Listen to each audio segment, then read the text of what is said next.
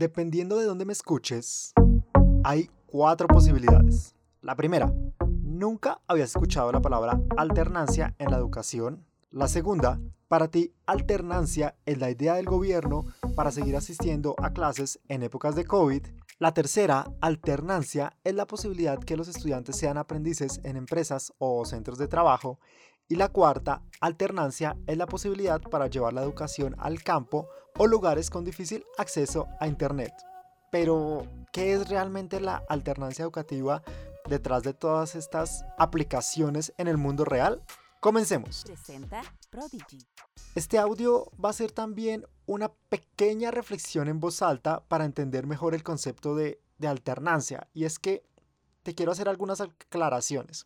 Esto no es un invento del gobierno, no es un decreto, no es una ley, va, va, a sonar chistoso, pero es como, como un estilo de vida, y no quiero decirlo así, porque suena como, como muy coach, pero la alternancia sí es un estilo de enseñanza, un modelo que tú puedes involucrar independiente de lo que digan las leyes o de lo que diga la teoría. La alternancia educativa es el modelo que le permite al estudiante elegir dónde y cómo aprender. ¿De qué va a depender esto? De los recursos que tenga, el acceso a Internet, la disciplina, sus estrategias propias y, bueno, su horario de estudio. Una vez descubre que le va mejor en las tardes, en las noches, a mediodía, después de almuerzo, aunque después de almuerzo nada como una buena siesta, pero uno va descubriendo cuáles son sus horarios de estudio. Depende muchísimo y muchísimo es el 100% del compromiso y la responsabilidad del estudiante siendo el único responsable de su crecimiento propio, apropiándose de su educación. La alternancia es tener la posibilidad de lograr un aprendizaje activo. Ojo, todo es un proceso activo. Integra varios componentes. En este caso va a depender mucho de los profes, de los padres, de los compañeros, de la empresa, del colegio. Y bueno, no digamos solo colegio. Porque aunque la alternancia se relaciona estrechamente con la educación de niños, niñas y adolescentes, de jardines y de colegios, no hay edad para aprovechar los beneficios de la alternancia educativa en nuestros hábitos de estudio. Puedes hacerlo en la universidad, puedes hacerlo si estás en un curso ahorita ya a tus 30, 40, 50, 60, 70 años aprendiendo algo diferente. Antes de seguir, vamos a nuestra trivia. Para lograr un proceso de alternancia educativa se recomienda usar los siguientes métodos de evaluación. A. El test individual. B. El test grupal. C, no hay una fórmula secreta. Y D, el test individual y el test grupal nos sirven. La respuesta durante el episodio.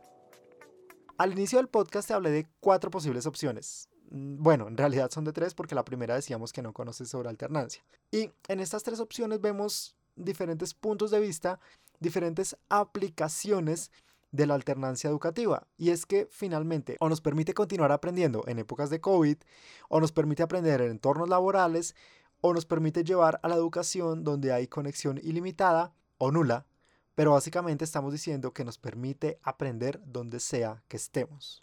Para nosotros los profes, la oportunidad de la alternancia educativa es tener más herramientas de, de aprendizaje o más herramientas de enseñanza más bien. Alguien que lo está haciendo bastante bien y creo que es un referente, por lo menos para mí, es Google. Por ejemplo, con todos esos programas que tiene de Google for Education, de Classroom, de los Docs, Sheets, Slides, cuentan con las características propias de la alternancia. Es decir, tú puedes utilizar alguno de estos programas y funcionan sin internet, puedes verlos desde tu computador o desde el celular Puedes tener traducción de idiomas, puedes tomar fotografías para compartir con tus profes, con tus compañeros, o como ellos lo llaman, con los guardianes del conocimiento, que son muchos los acudientes, los padres o las personas que están acompañando el proceso de educación de niños, niñas y adolescentes en este caso. Bueno, e incluso creo que también pueden haber universitarios que tengan esos guardianes del conocimiento.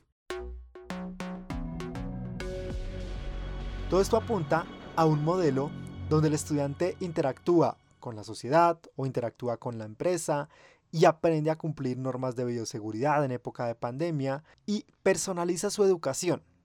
Si puede estudiar desde su casa porque presenta alguna enfermedad y, tiene las opciones de hacerlo, o si tuvo que viajar por fuerza mayor, o si simplemente tenía pereza, esto se tenía que decir y se dijo pues lo hace. Ese día él no amaneció con ganas de ir al colegio y está bien. Todos alguna vez hemos sentido, oiga, como que no tengo energías para hacerlo y, y está bien. Listo, quédate en tu casa, estudia con internet, con un computador y no hay problema dónde estés ni qué dispositivo utilices. Si necesitas interacción grupal, pues vas a la academia y aprendes. Si necesitas hablar con tu profe, busca los espacios y resuelve las dudas. Si necesitas un libro, vas a la biblioteca, te conectas a internet si estás en el campo y tu conexión es, no sé, una vez a la semana porque pasas por un lugar o por la plaza central del pueblo o donde estés que sí tiene internet, pues ese día descarga los contenidos, te devuelves a tu casa sin internet, estudias, haces todas las actividades, vuelves y las estás sincronizando semanalmente cada vez que tengas esta oportunidad. Eso es la alternancia, es buscar todas las herramientas para que donde sea que quieras puedas estudiar con los recursos que tengan. Pero ojo, este modelo necesita una evolución del profe.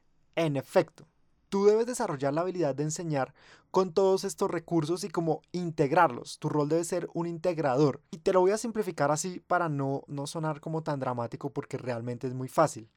Debes tener la capacidad de convertirte en un guía que sabe escuchar las necesidades del estudiante y lo más importante, que promueve la igualdad entre los estudiantes sin importar si uno de tus estudiantes aprende desde la casa, sin importar si está siempre yendo al colegio, sin importar si está en el campo, se debe sentir igual, se debe sentir a la par con todos sus compañeros.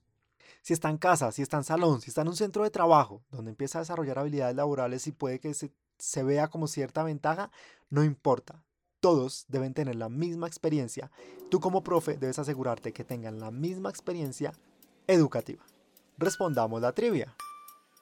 Para lograr un proceso de alternancia educativa se recomienda usar los siguientes métodos de evaluación. A. El test individual. B. El test grupal. C. No hay una fórmula secreta.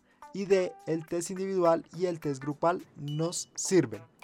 La respuesta es la C. No hay fórmula secreta. Como te decía, depende mucho de la capacidad de escucha del profe, de integrar diferentes métodos de evaluación que, funcionan. Vas a poder ver el progreso de tus estudiantes, pero con toda esa carrusel de opciones que ofrece la alternancia.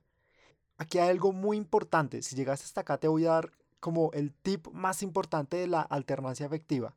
Esto se da cuando el estudiante decide cómo estudiar. Es decisión de él o de ella.